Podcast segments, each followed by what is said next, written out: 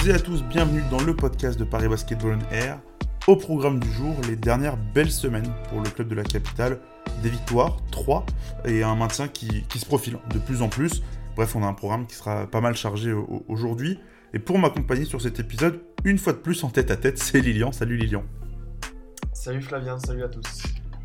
on a des podcasts en ce moment, je sais pas, je sais pas toi, mais qui sont un peu plus, euh, plus heureux, on va dire, euh, à, réaliser. Plus heureux, et puis euh, j'ai l'impression qu'ils s'enchaînent. Pourtant, le précédent, ça fait au moins 2-3 semaines, mais il y a tellement de matchs qui s'enchaînent que j'ai l'impression qu'au final, on revient vite au micro, derrière le micro pour, en parler. Mais là, ouais, tu, comme tu le dis, ça va être très positif, je pense. Ouais, c'est vrai qu'il y a eu 4 matchs depuis qu'on a fait le dernier podcast. Bref, il y aura un gros, gros programme et plein de matchs à, débriefer. Comme d'habitude, avant de démarrer, je vous rappelle juste que vous pouvez nous suivre sur Twitter, at ParisB-8OnAir, sur Facebook et sur Instagram, c'est Paris Basketball on Air. Évidemment, comme d'habitude, il y a aussi le, site parisbasketball-onair.fr. Et nous, on va démarrer tout de suite. Paris Basketball on Air, saison 3, épisode 9. C'est parti. I'm Kyle Allman, the new player of Paris Basket, and you're listening to Paris Basket on Air. Et oui, on vous le disait du coup en préambule, euh, ça va mieux pour le Paris Basketball depuis euh, quelques semaines. On en avait déjà un peu parlé sur le podcast euh, après le match contre Monaco, une, défaite, une défaite contre l'ASM. Là, aujourd'hui, on va débriefer 4 matchs, 3 victoires, une défaite dont 4 matchs serrés, on va dire. Paris aujourd'hui est 14e euh, de Betclic Elite avec 11 victoires, 16 défaites. Un maintien qui se profile de plus en plus, même s'il n'est pas encore totalement acquis.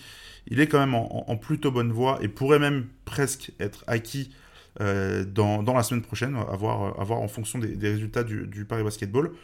Paris a aujourd'hui 3 victoires euh, d'avance sur le premier relégable qui est Faux-sur-Mer, Faux qui est le prochain adversaire de Paris. Enfin bref, euh, une, ambiance en tout cas du côté du Paris Basketball qui est un peu plus saine. Lilian, euh, voilà, on a vu 4 matchs de plutôt bon niveau côté Paris.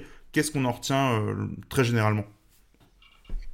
Un changement drastique dans le, niveau de jeu que peut produire Paris, dans le niveau collectif, mais ça vient surtout tu me dire si tu es d'accord avec moi, mais je trouve que c'est pas forcément, comment dire, collectivement que Paris joue mieux, mais c'est surtout toutes les individualités qui performent mieux et qui du coup bah, font que l'équipe forcément euh, est bien meilleure. Euh, surtout sur les quatre matchs, même s'il y a eu une défaite au dernier contre Rohan, vraiment il y a là euh, pour le coup Paris s'est trouvé une constance sur ces derniers matchs d'évoluer à, un très bon niveau.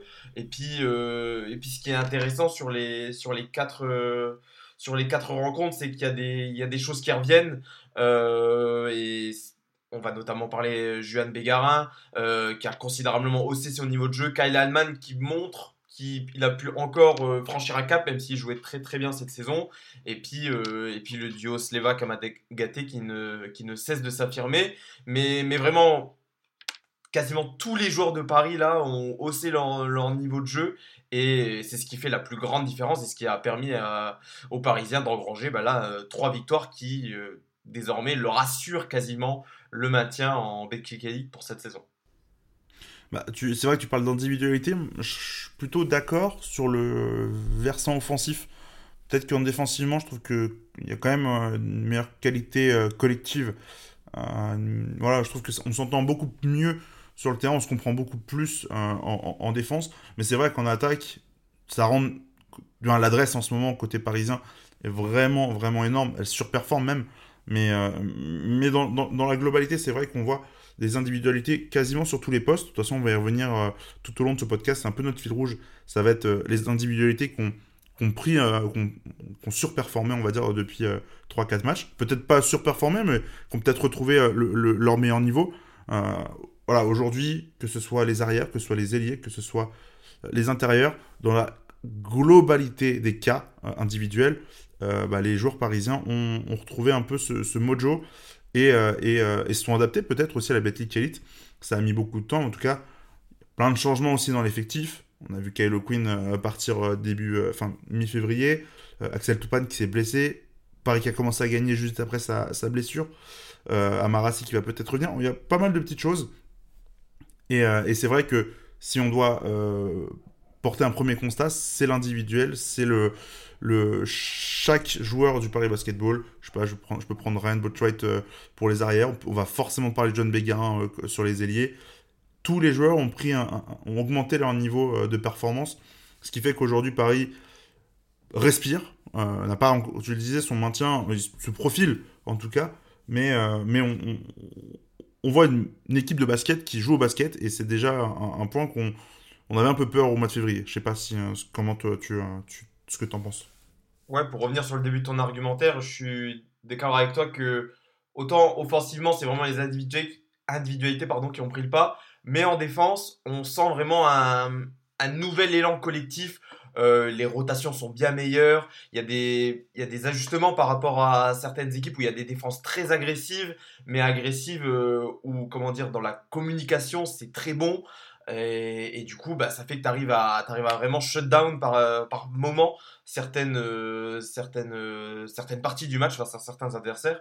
Donc c'est très positif d'avoir, et c'est ce que Jean-Christophe Pratt veut toujours dans ses équipes, que ça parte de la défense de manière collective pour qu'après, en attaque, ça puisse dérouler et ça puisse notamment se créer beaucoup plus de jeux de transition et qui, bah, on le sait, avec les joueurs qui composent l'effectif de Paris, euh, ça peut que le bonifier parce qu'il y a des joueurs qui sont excellents sur ces, sur ces phases de contre-attaque.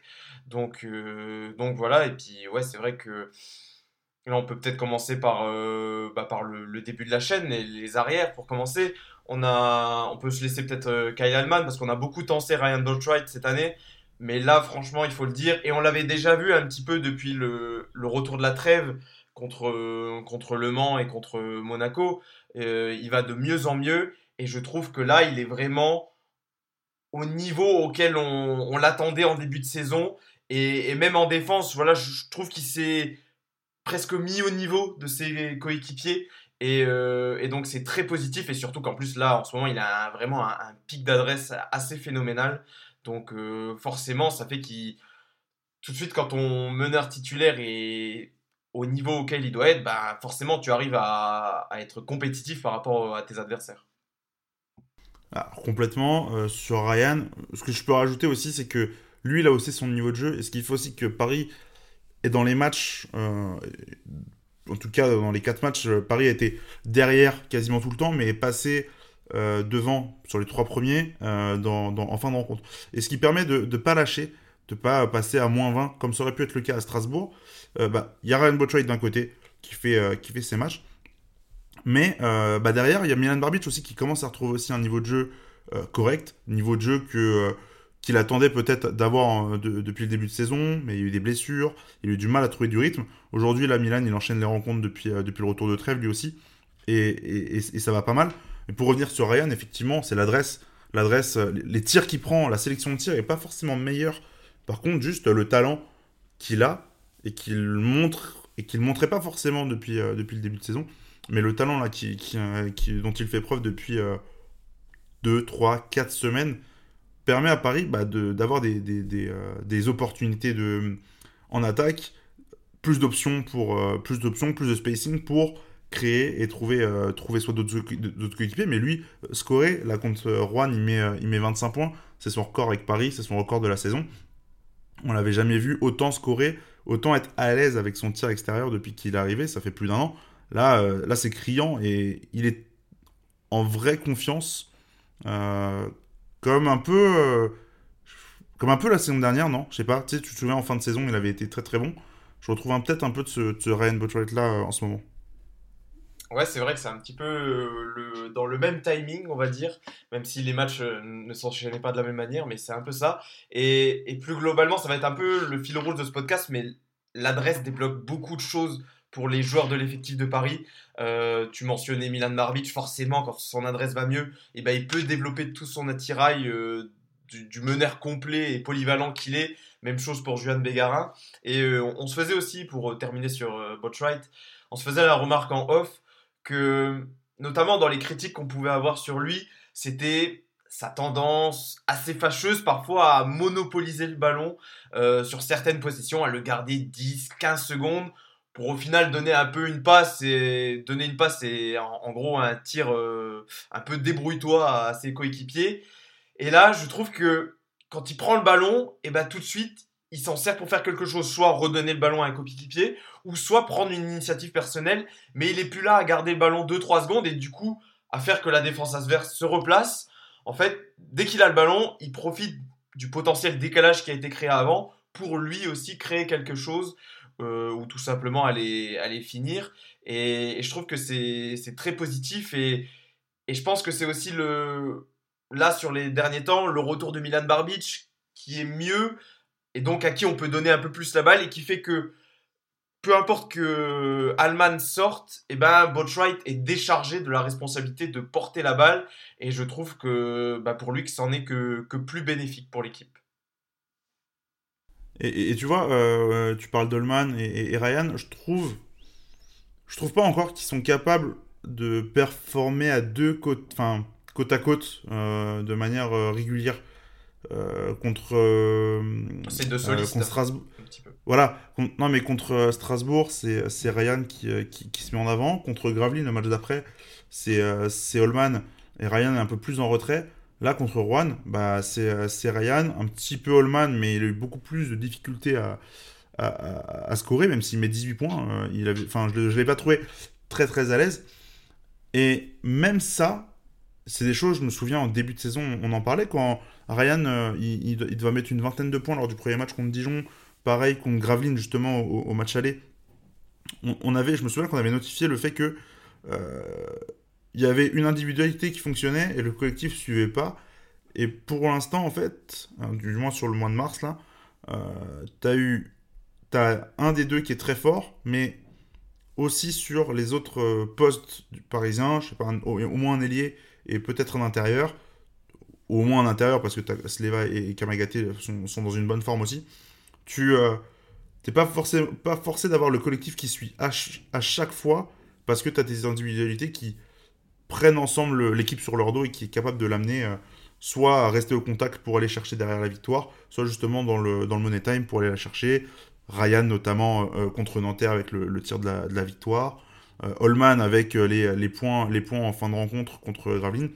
Et, et, bah, pour l'instant, en fait, ce qui est bien, c'est que sur les derniers matchs, il n'y en a aucun des. Enfin, il n'y en a jamais un qui se rate. Il y en a forcément un des deux qui, pour l'instant, depuis, euh, on va dire, le mois de mars, euh, trouve euh, de quoi se mettre en avant et faire mal à l'adversaire suffisamment pour aller l'emporter. Ouais, c'est totalement ça. Et bah, Alman, juste pour dire un mot, c'est juste qu'il est dans la continuité de sa saison et qu'il a en plus été encore une fois clutch sur les, sur les derniers matchs. Et puis il a une, une capacité à se frayer un chemin sur le, vers le cercle qui est quand même assez folle. Quand on se dit qu'il n'a pas été sélectionné au All-Star Game, bon, quand on voit le reste de sa saison, après, il y a du monde hein, qui peut aller au All-Star Game en Betclic Elite, mais on se dit que bon, c'était un euh, euh, c'était un petit peu dommage. Mais, euh, mais voilà, il est toujours aussi fort. Et tu vois, même même dans les matchs où il paraît un petit peu moins bien, au final, il arrive quand même à, se, comment dire, à mettre sa quinzaine de points au moins. Euh, bah là, comme tu le citais contre, contre Rouen, il en met 18, sans forcément paraître euh, étincelant. Mais, mais voilà, je trouve qu'il a une certaine. Même si voilà, il a un jeu énormément basé sur un contre 1, je trouve qu'il arrive à avoir une certaine régularité sur, sur l'ensemble de la saison et c'est ce qui est très intéressant. Et, et voilà, c'est vraiment le recrutement, euh, c'est le recrutement XXL qu'a fait Paris cette saison. On ne pensait pas forcément, au début de saison, on ne le connaissait pas beaucoup, mais on remarque qu'il est tellement précieux pour, euh, pour Jean-Christophe Pratt que, que voilà, c'est vraiment, c'était vraiment un recrutement gagnant-gagnant. Je te propose qu'on passe sur, euh, sur les ailiers. Et alors, poste d'ailier. Sur un ailier, presque. Bah, en fait, sur un, sur un ailier, et sur un ailier. Alors, je l'ai dit, Toupane, Toupane s'est blessé, je crois que c'est au mollet, si je dis pas de bêtises. Euh, blessure au mollet, il doit revenir là dans les, euh, dans les euh, matchs, semaines qui, qui, arrivent. donc, bah, moi, pour être très sincère, au moment où, où, Toupane est, est, blessé, moi j'ai eu un peu peur honnêtement, parce que Paris avait toujours 8 victoires au compteur. C'était avant d'affronter Nanterre. Et, et, je me suis dit, oulala, attention, parce qu'on l'avait aussi notifié dans le dernier podcast, euh, à l'aile, c'était vraiment pas ça en termes d'adresse. Et puis, euh, et puis, euh, et puis, Bégarin a, écouté Lilian, je pense, sur le dernier podcast, et il, s'est complètement réveillé. Peut-être pour te lancer Lilian là-dessus, en fait. Moi, je, trouve que Paris, Paris à Rouen a joué sans Jeanne Bégarin, sans Axel Toupane. Et je trouve que sur ce match-là, eh ben, ça, a, montré toute l'importance que bah, Jeanne Bégarin sur les derniers matchs, mais que ces deux ailiers ont sur l'équipe, c'est-à-dire à créer du lien entre euh, bah, tes postes arrière, tes postes euh, intérieurs. C'est normal aussi, c'est le, le rôle de l'ailier. Mais vraiment, ça, offrait, offre des solutions d'avoir ces deux-là en termes pour switcher sur des postes un peu, un peu particuliers, poste 4, voire poste 2 pour Jeanne qui est capable de shooter. Voilà, moi j'ai trouvé que vraiment, ils ont manqué contre Rouen, euh, notamment Jeanne, sur, sur cet aspect-là. Et il montre quel, comment il a été important là, contre Nanterre. C'était, euh, c'était indécent. Contre Strasbourg, moi j'ai, pas vu le match, j'ai vu que des highlights. C'est dingue, dingue, dingue ce qu'il est capable de réaliser. Et peut-être pour te lancer Lilian là-dessus, du coup, qu'est-ce que tu as pensé de Jeanne Bégarin là, sur les, les 3-4 matchs euh, qui, qui viennent d'avoir lieu? Ah, Franchement, je sais pas trop quoi en penser parce qu'on est passé d'un joueur au dernier podcast qui avait des difficultés sur son shoot extérieur, mais ça on le sait. Euh, pour l'instant, c'était en, on va dire, en travaux avec Juan. Et en un mois, c'est devenu un, jump shooter à trois points, mais même pas simplement un jump shooter. Il nous met des pull-up façon. Euh, je n'aurais même pas qui prendre en exemple, mais, mais regardez juste le type de tir que Juan prend à trois points et qu'il met. Il n'a jamais, mais au grand jamais, pris ce type de tir avec Paris. Et c'est ce qui est fou, c'est que. non, il les a jamais rentrés. Et, mais, et même, il les prenait pas si souvent que ça quand même. Il prenait quand même une majorité de, de catch and shoot. Euh, et là, il est passé de je galère à mettre mes catch and shoot à je mets avec une aisance insolente des, des, des shoots après dribble. donc, franchement, je l'explique pas vraiment. Et c'est ce qui fait toute la différence euh, pour Paris. Euh, a 6 sur 9 contre Nanterre à 3 points, 4 sur 8 contre Strasbourg. Forcément, ça te ça te fait bondir l'adresse et on le voit sur les derniers matchs de Paris, l'adresse elle est quasiment elle est au-dessus des 40% à 3 points et ça fait ça fait toute la différence. Mais franchement, quand on parle voilà de, joueurs qui ont haussé leur niveau de jeu, bah des fois il n'y a pas il a pas 10 000 analyses à faire. Vous regardez juste les highlights de Juan, vous dites c'est pas le même joueur il y a un mois et aujourd'hui. Et comment l'expliquer? Bah je sais pas, il y a juste eu un ça, je sais pas, il y a eu un, ça a cliqué dans sa tête ou dans son, dans son poignet. Et... Franchement, là, je suis un peu. J'ai encore regardé les, highlights juste avant le podcast pour, euh, pour vraiment y croire, mais j'y crois toujours pas. ben, moi, j'étais à, à, Nanterre et, la, fin de match, elle était juste devant nous avec Antoine. Et euh, le... c'est quand il rentre ses deux, deux, tirs à trois points en prolongation sur la tête de Mokoka où il, prend, il, prend, il prend la balle, il dribble deux fois, il cross, il shoot. Et là, tu te dis, mais comment c'est possible que. Parce que c'est vrai que si tu fais le, comparatif avec ce que tu as vu, je sais pas, en mois de janvier, début février, on était loin du jeune Méga qui, est, capable de faire. Enfin, voilà, là, c'est le très très haut panier, très très haut niveau du championnat, ce qu'il est en, train de proposer. Et, simplement, en fait, il fait gagner son équipe, ce qu'il n'était pas forcément capable de faire dans des matchs serrés. Euh, là, son, son tir extérieur est complètement réglé, mais il surperforme, il faut aussi il faut pas se mentir non plus. Mmh. Ouais, ouais. Mais, euh, mais euh, encore une fois, on, on, on parle d'individualité, il permet à Paris de ne pas être décroché, ou alors il permet à Paris de revenir. Contre Gravelines, c'est lui qui, qui, initie ce retour euh, de, de l'équipe en, avant, avant que Holman finisse le travail. C'est lui qui va aller chercher les rebonds difficiles, c'est lui qui va aller scorer un ou deux N1. Alors encore, il y, a les lancers francs qui n'arrivent pas encore forcément à mettre. Il a 2 sur 6, je crois, à Rouen. C'est pas, pas, pas terrible, mais il a, au-delà du, euh, il est en confiance sur son tir, peut-être qu'il est juste en train de prendre un statut sur cette fin de saison de, euh, joueur dominant ou du moins de, de, joueur nécessaire pour Paris pour pouvoir gagner des matchs. Et c'est peut-être là où, parce que Paris a, manqué un peu de ce, type de joueur-là. Toupa n'a pas encore euh, su le, faire dans, régulièrement et dans la durée. Et, là, pour l'instant, en trois matchs, puisqu'il s'est blessé sur le dernier, euh, il, a vraiment su montrer en fait ce, caractère peut-être. Et euh, en plus d'avoir donc cette adresse insolente, euh, d'un joueur qui est d'un tout autre niveau. Je me souviens, bah, Jean-Christophe Pratt, avant, après le match contre Nanterre, dit il a montré pourquoi il a été drafté. Pour moi, c'est pas non plus son type de performance habituelle, ce qu'on a vu contre Nanterre, ce qu'on a vu contre Strasbourg, mais il montre qu'il en est capable en tout cas. Je pense que c'est peut-être ça le, pour moi la finalité de, son, sa, série de matchs. Ouais, et puis pour rebondir sur ce que tu disais sur le, peut-être le statut qu'il est en train de prendre, c'est vrai qu'au-delà de la difficulté des tirs, moi ce qui m'a impressionné c'est la manière dont il les prend. C'est pas des tirs euh, fin de possession où il faut absolument les prendre. Euh, c'est vraiment des fois, c'est lui qui se recule et il se dit allez là je vais faire 2-3 dribbles entre les jambes et je vais te shooter sur la tête et il le met. Et c'est ça qui est un petit peu frappant. Comment il mettait plus un tir et d'un coup il se dit euh, le match à Nanterre il en a mis, il a pris confiance et du coup euh, il se dit qu'il peut les prendre. Euh, soit. Je pense que aussi voilà c'est là c'est à voir dans la durée maintenant. C'est là c'est un pic de performance. Il faut voir s'il arrive à, à, reproduire cela. Mais ce qui peut qui peut me faire dire qu'il a peut-être déjà franchi un mini-cap, c'est le match face à Gravelines. Justement, il est un petit peu moins en réussite à 3 points, mais il prend de mémoire deux tirs à mi-distance. Et c'est le type de tir qu'on ne le voit pas prendre. C'est euh, euh feinte euh, à 3 points. Et je, je vais comme si je vais driver, mais je m'arrête au lancer franc et je tire. Et ça, c'est pas forcément des choses qu'on le voyait faire avant.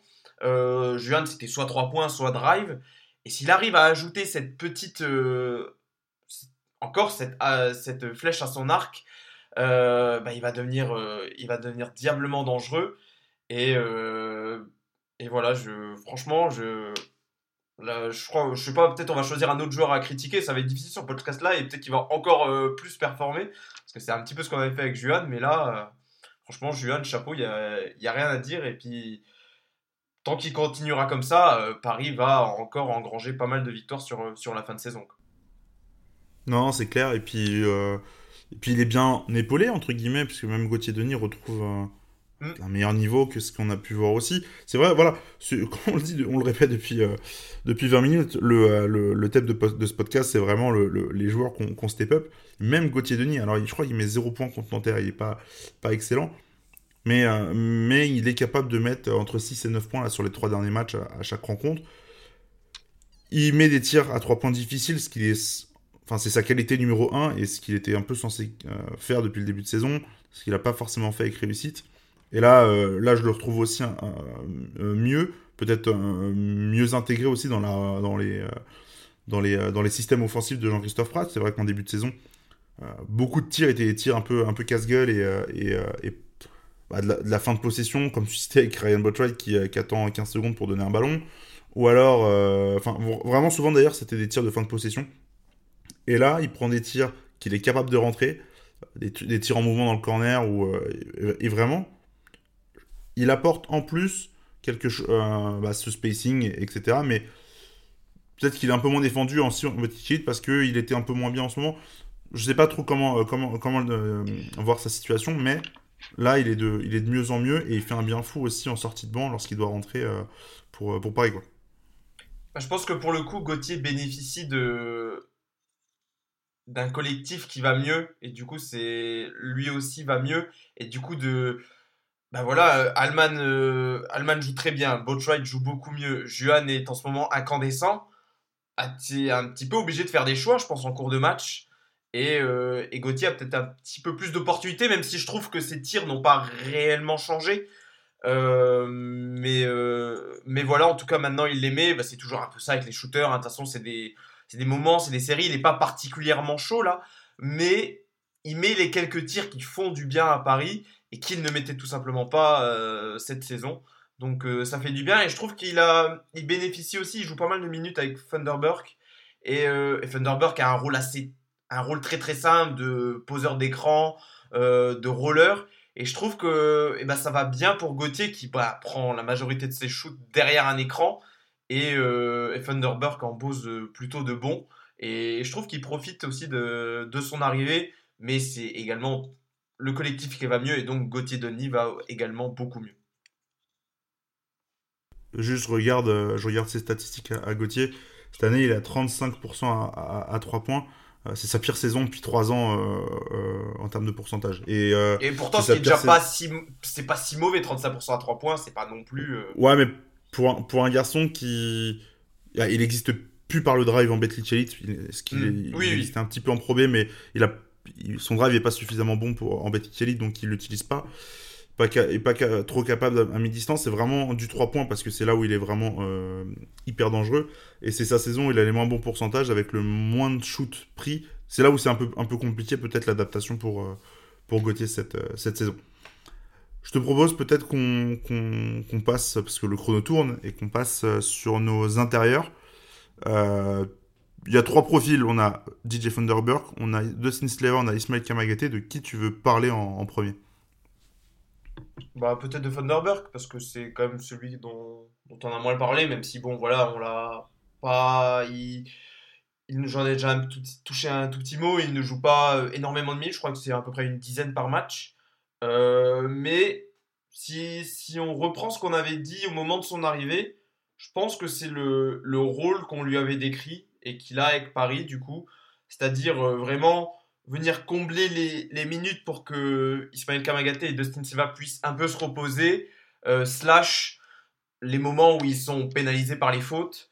Et, et je trouve que même s'il a, voilà, il a pas dans les chiffres, c'est vraiment très minoritaire son impact, son impact pardon.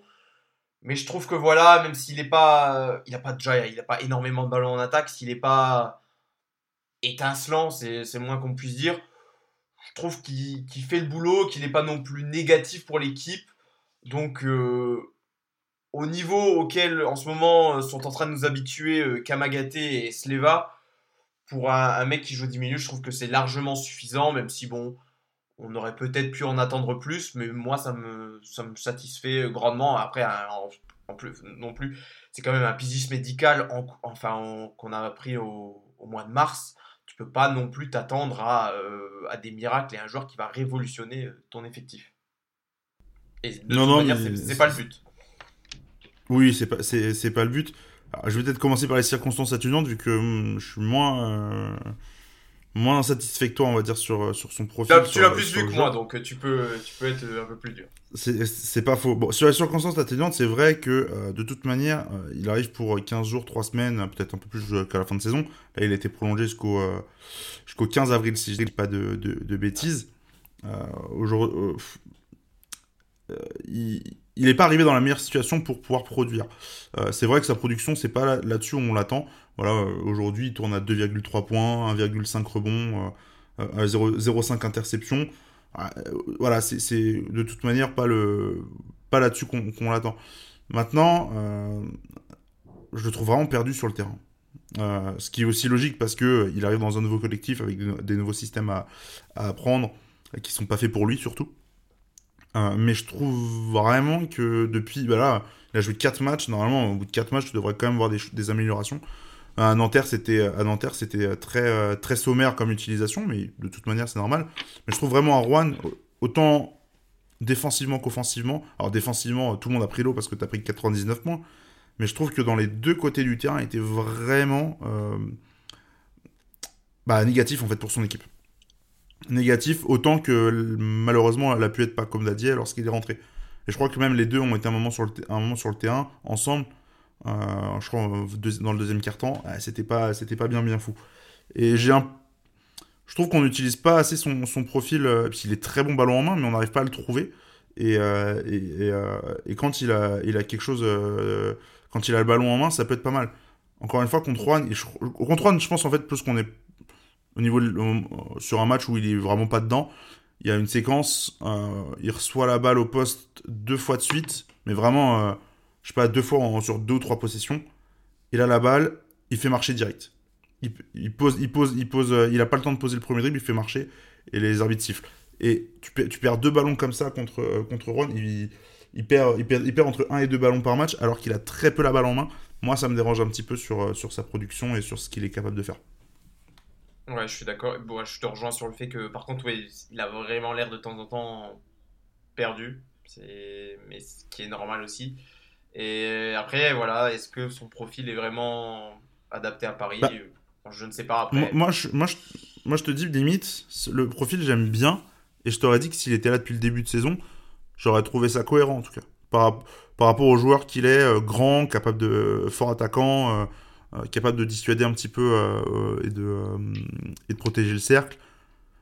Moi je, moi, je trouve que c'était cohérent en tout cas le choix qui, qui, qui a été fait. Pour l'instant, il n'est pas ultra ultra payant, mais encore une fois, euh, Paris gagne des matchs, donc bah, il n'est pas payant, mais en tout cas, il fonctionne euh, tant que Paris gagne des matchs. Je crois que c'est la, je crois que c'est le principal. Hein. et, euh, et, il a commencé à Nanterre, et il a commencé par trois victoires de suite. Donc bon, on peut pas non plus jeter trop la pierre sur sur Thunderberg. On va pas trop lui jeter la pierre. Ça se trouve la semaine prochaine, il est plus là. Donc, donc là, là, il a assuré de jouer le match contre et le 15, ce sera juste avant Lasvel. Donc voilà, C'est tout, mais après. Voilà, donc nous, nous on est là quand on enregistre, on est samedi soir. Euh, Amarassi a des tests dimanche pour savoir s'il peut revenir à l'entraînement. Euh, à mon avis, à mon avis, euh, Funderberg devrait rejouer contre Lasvel, je pense. Je pense. Oui, il re-signe au moins une semaine. Voire Dijon. Moi, je pense que il sera là pour Dijon et je suis pas sûr après que derrière il, puisse enchaîner euh, début mai là pour le, le, stretch de 4 matchs qui a qui est en fin de en, en fin de saison. Euh, je te propose peut-être qu'on passe sur Dustin Sleva. Il faut euh, un petit peu en parler du, monsieur. Qui. Euh, bon, tiens, je te laisse peut-être commencer, mais moi je le trouve fidèle à lui-même. Et comme il est fidèle à lui-même et qu'autour ça marche un peu mieux, bah, il rayonne encore plus.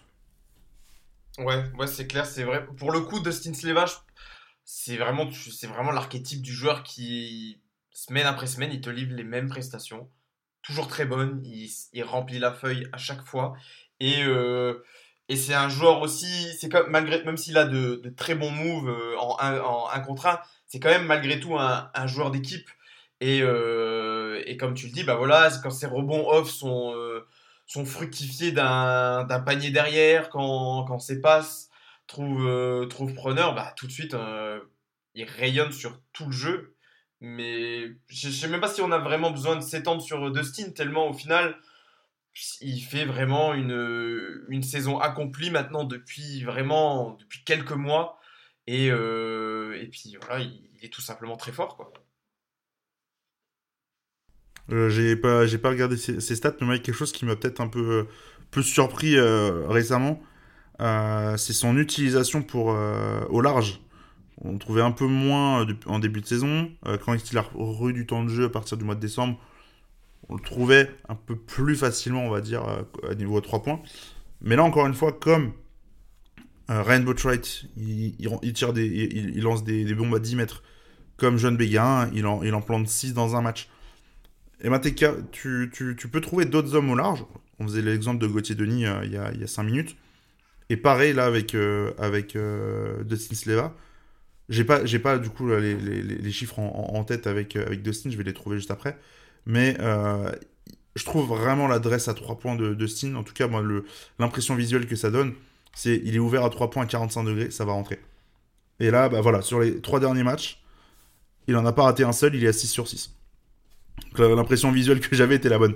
Euh, assez, assez, assez, assez, incroyable le niveau, je trouve, de, Dustin là-dessus, qui en plus, comme tu l'as cité, euh, noircit la feuille à chaque match. Euh, moi, sa science du rebond offensif me, me scie à chaque fois. Enfin, il, prend, euh, il prend des rebonds offensifs comme, euh, comme personne. Hein. il est à 12 rebonds offensifs en, deux matchs. Hein. Contre Gravely et contre Juan, c'est 6 rebonds offensifs. Donc c'est fabuleux, enfin c'est incroyable. Et, il est vraiment un chaînon obligatoire et, nécessaire aussi à Paris pour, pour gagner. Bah, Paris a deux intérieurs. Un, un intérieur qui prend tous les rebonds par sa taille et un intérieur qui prend tous les rebonds juste par son placement et ça, comment dire, l'analyse qu'il peut faire de la balle pour savoir un petit peu la trajectoire qu'il a. C'est vrai que les stats au rebond offensif sur les quatre derniers matchs sont assez folles, même au rebond plus global. Et euh, quand tu as un joueur qui te donne six possibilités euh, de réavoir une position, c'est quand même euh, dans un match. en moyenne, une équipe, ça tourne à 10 rebonds off par match à peu près. Bah, déjà, si tu as un joueur qui t'en prend 6 Franchement, ça fait déjà toute la différence.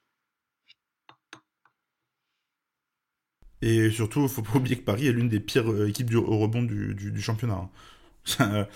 Donc, tu as deux, pas des meilleurs, mais en tout cas deux très bons rebondeurs euh, à l'intérieur. Ça prouve peut-être aussi la, faiblesse euh, parisienne sur les extérieurs, sur la capacité à, choper des rebonds. Mais, mais en tout cas, voilà, Dustin Sleva très haut niveau. Et donc, tu l'as cité, Ismaël Kamagaté, capable de prendre des rebonds par sa taille. Euh, peut-être je te laisse commencer sur, euh, sur, ces, sur les trois premiers matchs. Euh, les trois victoires, en tout cas, pareil, gros, on l'avait vu très en forme, notamment contre Bourg-en-Bresse mi-mars. Et là, il continue lui aussi à, prouver que ça peut être un garçon qui peut produire un peu dans la, dans, la régularité. Ouais, et puis un petit, un petit peu à l'image de Juan, mais on, commence à le voir un petit peu plus depuis déjà petit moment. Euh, en attaque, Ismaël, il, continue à ajouter des choses. Quoi. Euh, contre Nanterre, j'ai de mémoire, il met deux, il met un skyhook, je crois, et puis à un moment, il met. Ah non, il met deux, deux tirs euh, mi-distance, ligne de fond, dont un sur, en one leg. Ouais, non, non, en se retournant et tout. Euh. Et, le, et on le disait déjà dans le précédent podcast, mais ces tirs-là, il n'hésite même pas à les prendre en fait. C'est de sa propre initiative. Et on sait qu'avec Ismaël, bah, ça a souvent été son petit défaut au début, justement, d'avoir confiance en lui et de prendre des tirs. Et maintenant, euh, il en a plus rien à faire. Ça peut être le début du match, ça peut être son premier tir. Il va essayer de le prendre. Et euh, c'est ça qui est fou, quoi. Euh, parce qu'en défense, il est toujours aussi bon, mais c'est vraiment en, attaque, pas toutes les matchs, mais quasiment maintenant tout le temps. Il peut apporter et contribuer avec Sleva, et ça te fait du coup un, duo intérieur très complémentaire et, diablement redoutable. Alors, moi, petit bémol, du coup, parce qu'il faut bien des fois dire un petit bémol sur Ismaël. Euh, moi, j'ai pas du tout aimé son, son, match contre Rouen. Je trouve que c'est même l'un de ses pires matchs de la saison. Euh, je dirais que c'est le portel depuis, euh, depuis en décembre. il finit avec 10 dévals. 3 sur 7 à, 2 points, 8 rebonds. Enfin, c'était techniquement, enfin, en termes de, statistiques, c'est pas, c'est pas un mauvais match. Je trouvais vraiment que par contre, offensivement, c'est vrai qu'il tente beaucoup plus. Contre Rouen, moi j'ai trouvé qu'il a fait juste n'importe quoi du début à la fin. Et que ses décisions étaient pas bonnes. Euh, les tirs qu'il prend du coup un peu un peu surprenant comme comme on l'a comme tu le citais il y en a un ou deux où vraiment je me dis c'est un peu trop euh, et, euh, et, où c'est il pose trois dribbles il, y a un moment dans la raquette il met un dribble il pose un dribble dans le dos mais enfin techniquement oui il, est, il, a, des mains en vrai il a plus il a des meilleures mains que ce que ce qu'on peut croire mais il faut pas non plus forcer, c'est pas non plus ses qualités numéro 1. Et si tu, si tu commences à faire des, choses comme ça, je sais, j'ai plus en tête combien de ballons il perd, je crois que c'est deux ballons. Euh, et enfin, j'ai pas trouvé offensivement son, son, son, boulot euh, excellent. Et le problème, c'est qu'en défense, c'est fait complètement, euh, complètement attaqué par, par deux hommes. Alors, il était face à Boubacar Touré dans un premier temps, en première mi-temps. Et Boubacar Touré a été inexistant. Ce que je me suis dit, euh, moi, je me souviens du match contre Rouen. Enfin, tout le monde se souvient du match contre Rouen au match aller euh, à, Paris. Euh, c'est Ismaël Kamagaté à, claquer 9 contre. Je me dis peut-être que Boubacar Touré l'a dans un coin de sa tête. Bon, il l'avait complètement oublié, visiblement. Mais, mais Juvan et Jacques Gant, eux, shoot à 8 sur 8 à 2 points et 8 sur 9 à, 2 points, je crois, les deux. Pour le coup, alors qu'il est, est face notamment à, à Redic, je trouve que c'est pas normal. Et justement, Paris a été beaucoup mieux contre Rouen lorsqu'il est sorti et qu'on euh, Jean-Christophe Pratt a testé euh, euh Slever en 5 avec une euh, équipe small ball. Voilà un peu mon, bémol, on va dire, sur Ismaël. Mais c'est vrai qu'en tout cas, tu l'as cité, il, il, prend ses tirs de plus en plus, de mieux en mieux. Et de toute manière, il est obligé, s'il a envie de, d'avoir un contrat garanti en NBA l'année prochaine et d'être drafté dans les 30 premiers, il va être obligé de montrer ce genre de, choses assez vite. Et puis ça reste un jeune joueur et je pense qu'il est aussi pour revenir sur ce que tu disais au début, sur euh, peut-être euh, qu'il a fait un petit peu n'importe quoi contre Rohan, il, il teste aussi ses limites en match, je pense, et, peut-être qu'il essaye de voir ce qu'il est capable de réaliser maintenant, ce qu'il sera peut-être capable de réaliser dans le futur.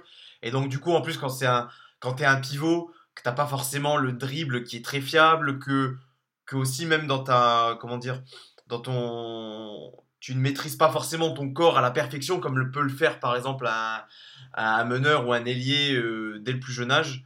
Et euh, donc voilà, euh, moi je me dis que Ismaël teste ses limites en, en attaque et puis en défense, voilà, oui, il peut y avoir un, petit peu de relâchement par moment. Et puis aussi, je trouve que Paris a vraiment été agressif défensivement sur les derniers matchs. Et forcément, quand tu montes très haut, eh ben, tu, peux, tu peux des fois laisser des espaces derrière toi et donc forcément les, les intérieurs adverses peuvent en, peuvent en, profiter.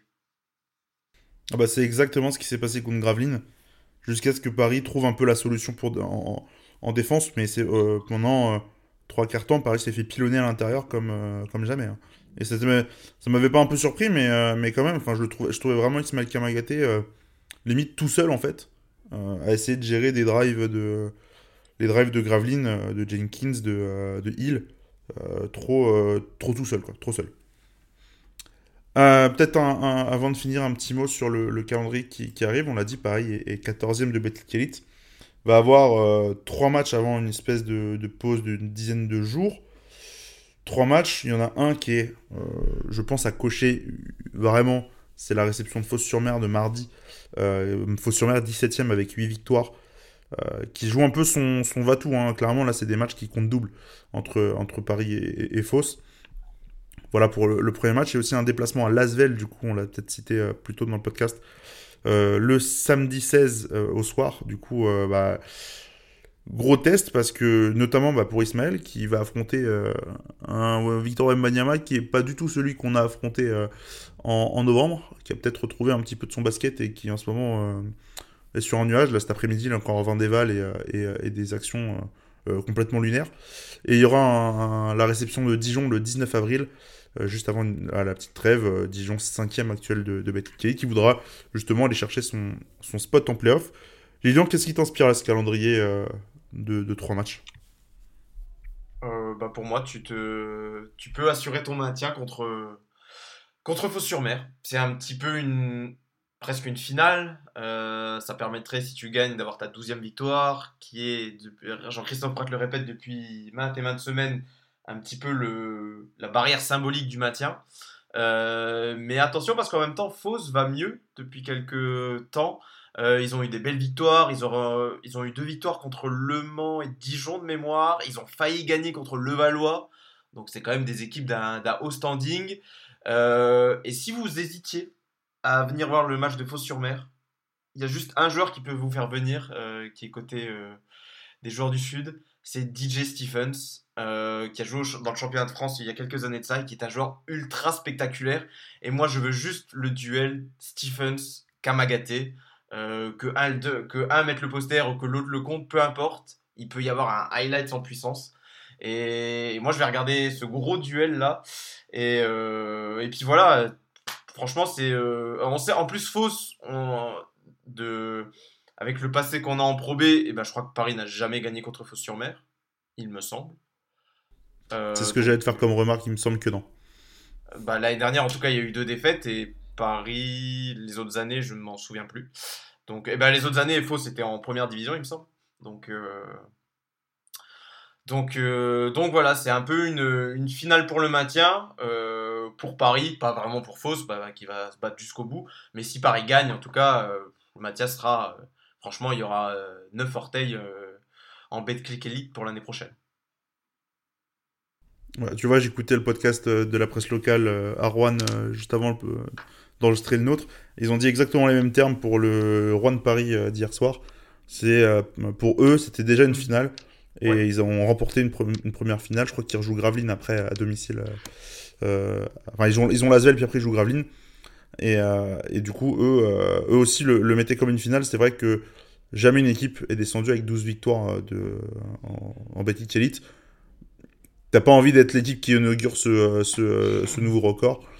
Ça, c'est sûr. Et, tu le disais, pour moi, faut sûrement jouer une finale euh, mardi parce que de toute manière, s'ils perdent, il y a un concurrent au maintien euh, qui va quasiment le valider. Et pour le coup, derrière, tu dois. Bah, tu... Enfin, en gros, ils sont 4 pour 2 places de... qui descendent. Quoi. Et, ah euh, oui, après, ça. Après ça, fait, ça fait vraiment le trou. tu... Ça resserre un petit peu les équipes qui vont se battre pour le maintien. Quoi. Voilà. Et Surtout que si Fos-sur-Mer gagne, ça va vraiment arranger Orléans et Chalon qui affronteraient Paris. Enfin bref, il y, a, y a un vrai, vrai, vrai enjeu euh, euh, sur ce match. Euh, c'est vrai qu'en plus, tu l'as dit, du coup, ils se. Alors, je crois que la première, en 2019-2020, ils se sont affrontés, Paris avait gagné. Mais, mais c'est vrai que il y a un passif entre les deux équipes, c'est les deux promus, et il y en a forcément, les deux ne veulent pas descendre. Euh, là, pour l'instant, il y en a un qui est plus euh, parti pour descendre que l'autre. Et, euh, vraiment, bah là, mardi soir, celui qui gagne Paris pourra vraiment respirer et aborder la fin de saison. Pas tranquillement, parce qu'il faut quand même gagner les matchs, mais avec plus de plus serein en tout cas. Et Faust, s'ils gagnent, tout simplement, ils, vont sortir de la zone de relégation. Donc c'est le, le, vraiment le, le, match en termes d'enjeu. Attention à ce que l'enjeu prenne pas le pas sur le jeu, mais, ça, risque d'être spectaculaire. Il y a des joueurs de chaque côté qui sont, qui sont, euh, sont comme tu l'as cité avec DJ Stephens. Ou la San Chroma s'il revient de blessure, parce que j'ai vu qu'il était touché euh, lors du précédent match. Bref, il y, a, il y, a, tous les ingrédients, je pense, là pour, euh, pour une fin de saison plutôt, plutôt haletante. Bah, sauf si tu n'as pas de dernier mot, on va pouvoir achever le, ce podcast ici. Bah, sur ce, sur ce point. On a, on a peut-être juste pour le notifier à nos auditeurs, on a passé à dire que les joueurs étaient meilleurs un peu tout le podcast, l'analyse pourrait paraître simple, mais j'ai envie de dire que des fois au basket, c'est aussi simple que ça. Les, joueurs sont tout simplement meilleurs, surtout dans un sport comme le basket où tu que 5 sur le terrain. Forcément, il y a beaucoup de jeux. La moitié du temps, c'est des jeux quand même euh, individuels presque.